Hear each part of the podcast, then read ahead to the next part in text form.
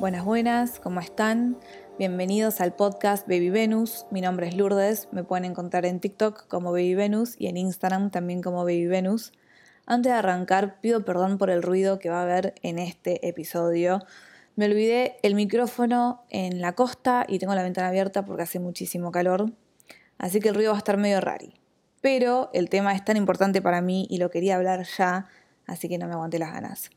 Y el tema es del despertar espiritual, que en mi vida fue súper importante y sé que en la vida de muchos también y mucha gente lo está transitando ahora, así que me parecía un tema bueno para charlar. Subí un TikTok sobre los síntomas que nadie habla del despertar espiritual y dije, ¿por qué no extender el tema ya que le sirvió a mucha gente? Antes de arrancar, me gustaría aclarar que Mientras pensaba en el tema, me di cuenta que tenía muchas similitudes con lo que es una depresión, lo cual también atravesé cuando era adolescente y después gracias al universo lo transité y pasó y quedó en un pasado. Y esto fue otra cosa, por eso lo supe distinguir, pero son muy similares las dos y las diferencias son muy, muy, muy sutiles, así que voy a tratar de escribirlas en cuanto pueda porque me parece importante que la gente sepa que quizás si estás pasando por esto, no sea un despertar espiritual y quizás sea una depresión y en ese caso deberías recurrir a un profesional. Me siento hablando súper robótica y no estoy fluyendo y no estoy, no estoy centrada para nada. Tuve un día de locos, volví hoy de la costa justamente y estoy haciendo mil cosas hasta recién y además se me ocurre en este momento grabar un podcast, así que sepan disculpar si me cuesta hablar. Bueno, voy a arrancar. En mi caso en particular, el despertar espiritual se dio a través de una situación que me hizo tocar fondo, fondo. Y a veces tenemos periodos en la vida que tocamos fondo y después nos recuperamos, pero no cambia nada. La diferencia de cuando tocas fondo con el propósito de despertar es que la única forma de salir de ese pozo que es, o sea, que nunca vas a experimentar algo tan profundo como eso, tan oscuro y profundo como eso, la única forma es cambiando algo drásticamente, cambiando tu perspectiva, cambiando hábitos, dejando cosas atrás, empezando cosas nuevas, como que algo tiene que cambiar en tu vida para que vos puedas salir adelante, porque es un sentimiento de no me queda otra, no me queda otra porque no puedo seguir viviendo así. Te empiezan a caer muchas fichas, te empezás a cuestionar cosas, es como que ya nada te cierra, nada te satisface, empezás a ver todo con ojos distintos y yo en particular pasé por un periodo de mucho pesimismo.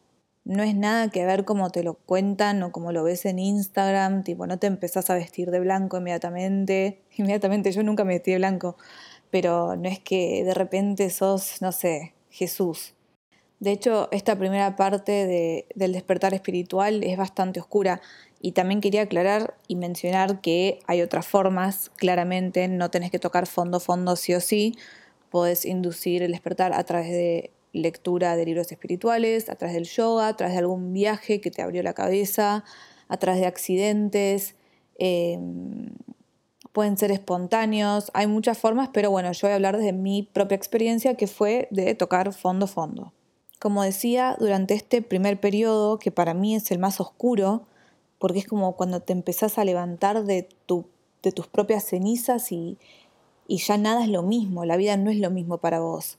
Durante este periodo oscuro es como que te vas desnudando de todo lo que eras antes, o por lo menos yo lo viví así. Y es un proceso súper difícil. Em, es como, estoy tratando de pensar en alguna metáfora. No, bueno, básicamente es como tener que morir para volver a nacer, de otra manera, ¿no? Este es el periodo del cual yo hablaba, que la gente parece omitir, que es, me parece el más importante y siento que las personas deberían estar acompañadas en este proceso y espero poder ser de guía para ustedes también si es que están, pasando por esto. Y bueno, algunos de estos síntomas que ya nombré en TikTok son primero te empezás a sentir muy, muy sola, pero es un nivel de soledad extrema. No importa si estás rodeada de gente, es como un sentimiento ya de no, no pertenecer en este mundo. Y no digo no pertenecer en este mundo en el sentido de, ay, soy diferente, no pertenecer porque realmente perdiste el punto de conexión con los demás. El punto de conexión con los demás y con todo lo que antes te identificaba con todo lo que te gustaba hacer, todas las actividades que hacías, o sea, absolutamente todo. En mi caso fue así. Junto a esto, con tanta desconexión, es como que tus amistades se empiezan a, a disipar. Ya no sentís cercanía con las personas que te rodeaban antes. Esta es la parte a la que me refería cuando hablaba de eh, similitudes con lo que es la depresión o cómo yo viví la depresión, así que nada, quería remarcar eso, atentos a eso. Otro síntoma que tuve durante este periodo es, yo era una persona muy espiritual, siempre lo fui, o sea, siempre, hasta cuando tuve mis peores momentos, y, perdón por el ruido de los camiones afuera, y en este momento es como que se, perdí, le perdí un poco la fe al universo. Como que sentía que el universo me había dejado en bolas y, no me sentía respaldada por nada. Cuando yo hablo del universo, o sea, la gente lo refiere a, no sé, la fuente, a Dios, a quien sea para vos e, ese poder superior, ¿no? Durante este periodo también te sentís, no sé si la palabra es triste, porque no es tristeza, sino que estás como desesperanzada nada te viene bien y nada te viene mal, o sea, todo te da igual, estás como un poco melancólica, te sentís perdida, como que quizás antes tenías un camino en particular y de repente todo eso se deshace y literalmente no sabes para dónde ir, vivís el día a día por, por inercia, pero no es que tenés una meta en especial, no, tenés, no es que tenés un camino ya eh, enfrente tuyo y vas a seguir eso. De hecho, en mi experiencia, a mí lo que me pasó fue que se me dio vuelta completamente lo que yo pensé que quería hacer como profesión, como carrera. Entonces, por ejemplo, a mí me pasó esto, si estás transitando esto durante una carrera, te lo vas a cuestionar mil veces, vas a querer dejar mil veces y eso es algo que yo en particular lo haría con alguien, porque lo atravesé y recibía y en mi caso decidí terminar lo que era periodismo, que yo sabía, en el segundo año me di cuenta que no era para mí, pero decidí hacer los dos años que me quedaban solamente para tener el título y después poder estudiar lo que me gustaba o lo que resonaba con mi alma, que igualmente me di cuenta mucho después. Así que si uno deja lo que está haciendo sin saber cuál es el próximo paso, hasta quizás sea peor, porque por lo menos esto te mantiene em, activa, te mantiene moviendo la energía. No sé, es un tema a debatir también porque eh, es sumamente doloroso seguir con algo que sabes que no es para vos y no resuena con vos. Pero bueno, quizás lo dejaré para, para otro episodio. Pero lo que sí puedo decir es que si decidís quedarte donde sabes que no deberías estar o donde, sabes que no es tu camino, es sumamente doloroso. Pero también repito, si no todavía sabes cuál es el próximo paso que deberías tomar, quizás quedarte donde estás es la mejor opción hasta recibir más claridad. También algo que empezó a pasar fue que eh, yo siempre fui una persona, lo voy a admitir, súper materialista, fui súper eh, superficial, súper superficial.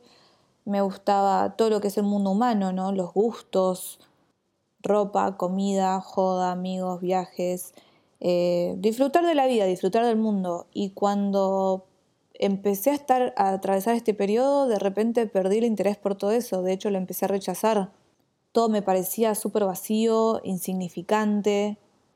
Me volví súper juzgadora. Así que si alguien te dice que en el despertar espiritual eh, tenés una muerte de ego, no siempre es así. Porque yo empecé a juzgar todo, pero a otro nivel como que el mundo humano me parecía eso, me generaba rechazo, me, no quería estar ahí, eh, no, no, me, no, sentía que me brindara nada positivo, de hecho puedo decir que me aburría, em, no sé, todo bastante pesimista. Nada me motivaba, realmente no tenía ganas de hacer nada. ¿Y cuánto fue este periodo para mí? Yo este periodo tan, tan oscuro creo que fue un año, cosa que después hablando con otras personas es una banda de tiempo, bueno, toqué el micrófono recién, es una banda de tiempo, así que no es necesariamente el tiempo que le toca a todo el mundo, de hecho creo que a la gente le toca menos, así que no se desesperen, igualmente pasa. Durante este periodo me la pasaba estando conmigo misma en serio, en momentos de tanta soledad, pero a la vez no quería estar con nadie por esto, em, porque empecé a ver todo distinto, empecé a ver a la gente como que si no, me sentía súper desconectada porque no podían ver lo que yo estaba viendo, no podían sentir lo que yo estaba sintiendo. Entonces, aunque estaba con muchas personas, igualmente me sentía sola. Entonces digo, para estar sola voy a estar 100% sola. No sentía motivación para nada. Pero igualmente quiero decir que durante todo este periodo en ningún momento me abandoné.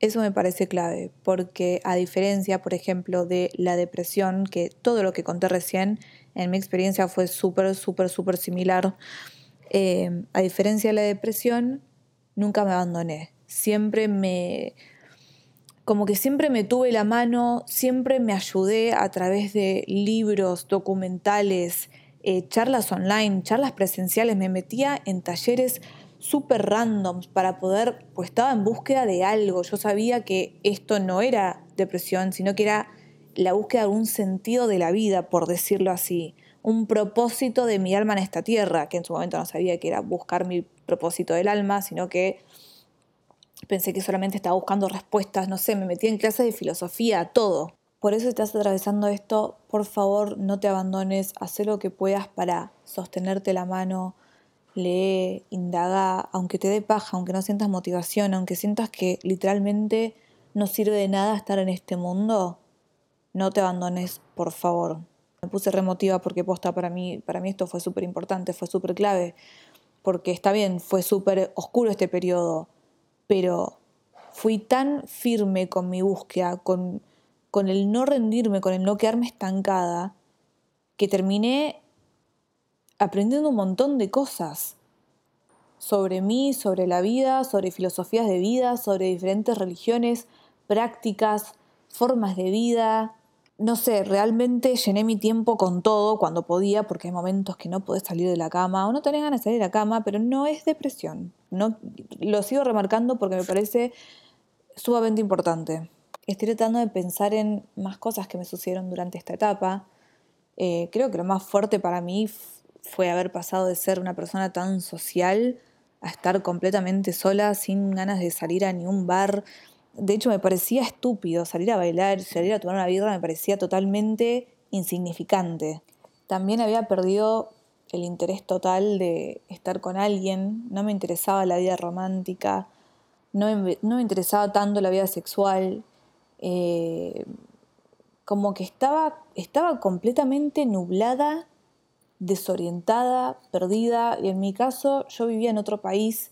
No sé si esto es bueno o malo, porque quizás si atravesás por esto en otro país, quizás, no sé, estás en otra, entonces no, no te afecta tanto, pero si atravesás esto estando en tu propio hogar, en tu propia ciudad, en tu propio barrio, quizás es mucho más fuerte. Así que no sé, si pasaron por esto donde viven, o sea, de dónde son, por favor cuéntenme cómo fue su experiencia porque me reintriga.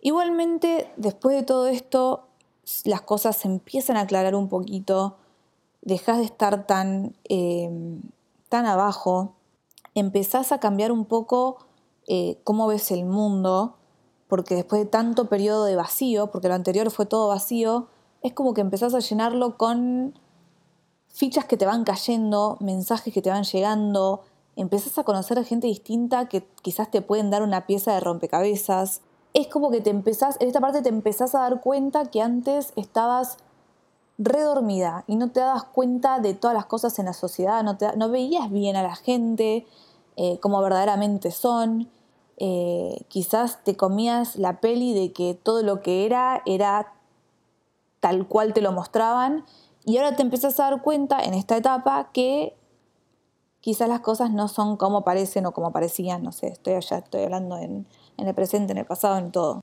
Todo lo ves distinto, todo lo ves con otros ojos. Eh, es como que ves el mundo con un lente desde afuera. En comparación a lo que sucedió previamente en este proceso, obviamente esta parte es más liviana. Es súper pesimista, pero es más liviana porque empiezas a recibir claridad o sea, no estás totalmente perdida. Sí es un bajón todo lo que te das cuenta de todo el sistema y cómo estamos metidos en el sistema, pero decís, bueno, esto es lo que hay, pero tengo los ojos abiertos, pero me estoy dando cuenta. Después ahí te empieza como que a agarrar una curiosidad y decís, hay algo más acá. Y eh, igual yo hablo totalmente de mi experiencia, así que si no es así para ustedes, por favor háganmelo saber porque me reinteresan estas experiencias. De hecho, en los momentos que más me sentía perdida, me metía en forums.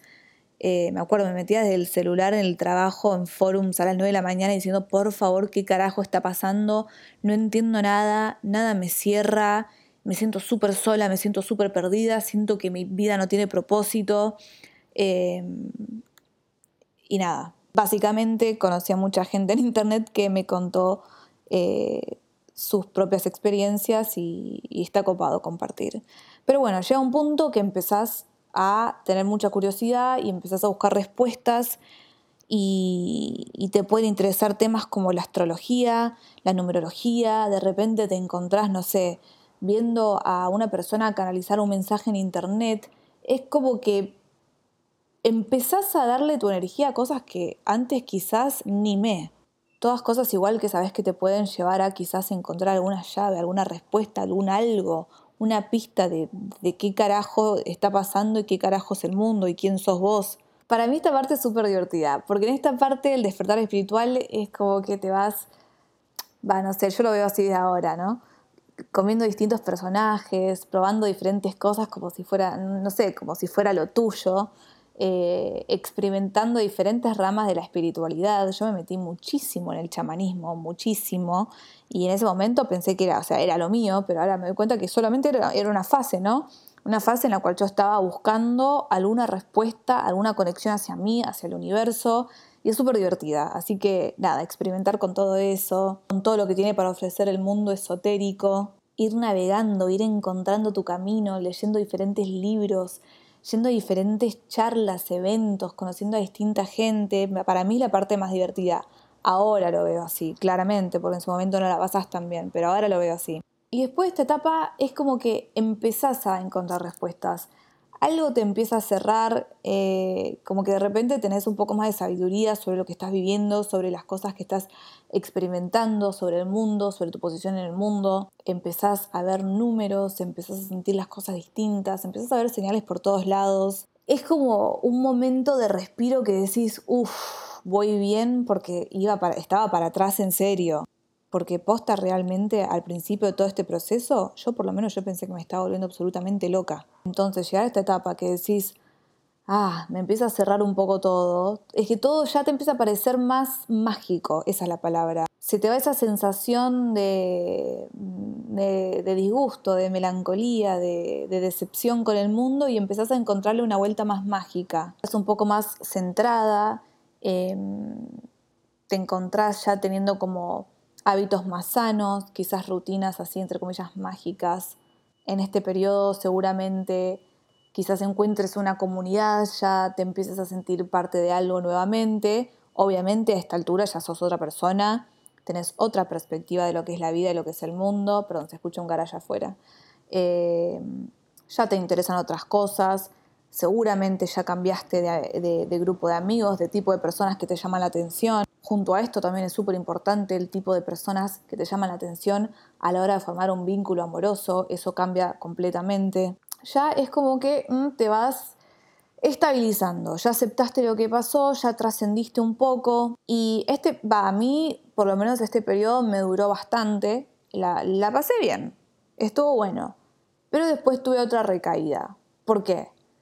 Porque durante, primero tenés todo el proceso de desnudarte de todo lo que conocías, de replantearte todo, toda la vida, todo lo que estás viviendo, todo el sistema, replanteártelo y ahí te quedas completamente vacía. Después eso es ir recuperando y llenando el vacío con las respuestas que puedas, con la guía que puedas. Y como acabo de decir, es como que todo sí se vuelve un poco más mágico, le encontrás un poco de sentido, te das cuenta que ya las cosas no son como antes. Eh, reconoces tu presencia infinita. Para mí, para mí reconoces tu presencia infinita en este mundo, pero, pero falta toda la parte de lo que es va, en mi caso fue así, quizás ya lo experimentaste antes, pero falta toda la parte de lo que es la verdadera sanación. Llega el momento en el cual tenés que hacer un trabajo interno que no tiene nada que ver con, con lo del principio Yo creo que lo del principio fue para prepararte para hacer todo este trabajo interno que ahora te toca hacer. Es como tener prueba tras prueba, de repente empiezan a florecer heridas tuyas que ni sabías que tenías, empezás a darte cuenta de patrones, entre comillas, tóxicos que tenés, la gente te empieza a espejar actitudes tuyas que te recontra molestan, te empezás a irritar porque tenés todo, em, como el, no quiero decir dolor, pero sí, como todo el dolor a, flor de piel porque todavía te falta sanar una banda, que terminás estando súper irritada, o por lo menos en mi caso fue así. Pero a esta altura ya tenés incorporadas un montón de prácticas que aprendiste cuando estabas buscando respuestas que te ayudan en este momento. Esa es la aposta. Es como que sabes que es momento de purificar toda la mierda que tenés adentro, pero ya teniendo herramientas ya siendo, ya sintiéndote parte de algo, ya tener prácticas, no estás completamente en bolas. Y yo siento que todo esto pasa en este orden porque lo anterior te obliga a buscar formas de, primero, ser tu propio apoyo y dos, formas de atravesar cosas que no son superficiales, que tienen que ver con el mundo interno, ¿no? Con tu corazón, con tu alma, con tus heridas de la infancia, de otras vidas. Yo admito, ahora que lo pienso, que este proceso lo terminé hace muy, muy, muy, muy poquito.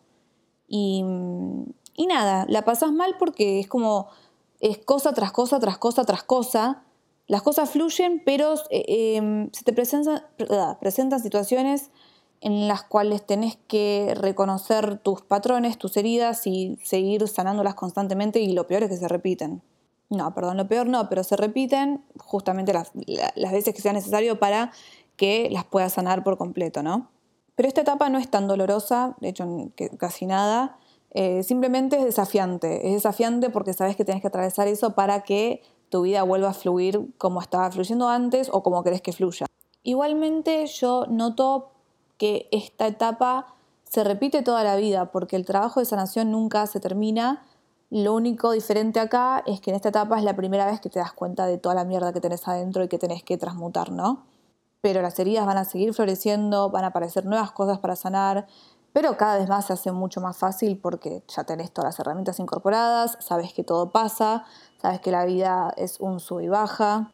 Y una vez que termina esta etapa, es como que ya empezás a volver a tu humanidad, o por lo menos para mí fue así. Bueno, ahora a un perro se le ocurrió cantar. Es como que en esta etapa ya podés integrar todo lo que aprendiste, todas las experiencias que atravesaste, y te empieza a copar de vuelta al mundo. A mí la verdad me sucedió así y me trajo tanta alegría porque después de dos años que yo no quería saber nada con nadie ni nada con el mundo, bueno, después sí me empecé a aflojar un poquito más, pero verdaderamente no quería saber nada. Y después yo esta etapa que ya había transitado todo, ya había pasado por todo lo que se puedan imaginar, y dije, apa, tengo ganas de vivir la vida. Entonces volvés a vos teniendo todas las herramientas, habiendo experimentado una transformación interior y exterior seguramente como consecuencia tan profunda que decís literalmente renací y soy otra persona. En esta etapa te vuelven a interesar las cosas que quizás antes te parecían una pelotudez eh, o te empiezan a interesar cosas nuevas de la vida humana que antes decías que eran superficiales o muy materiales. Eh, te empieza a interesar eh, por lo menos a mí me pasó esto, te empieza a interesar de vuelta lo que es la vida romántica, te empezás como a involucrar de vuelta en el sistema, pero de forma distinta, con una perspectiva verdaderamente distinta, con tu alma ya había atravesado un, un proceso de sanación súper intenso y no sos la misma persona.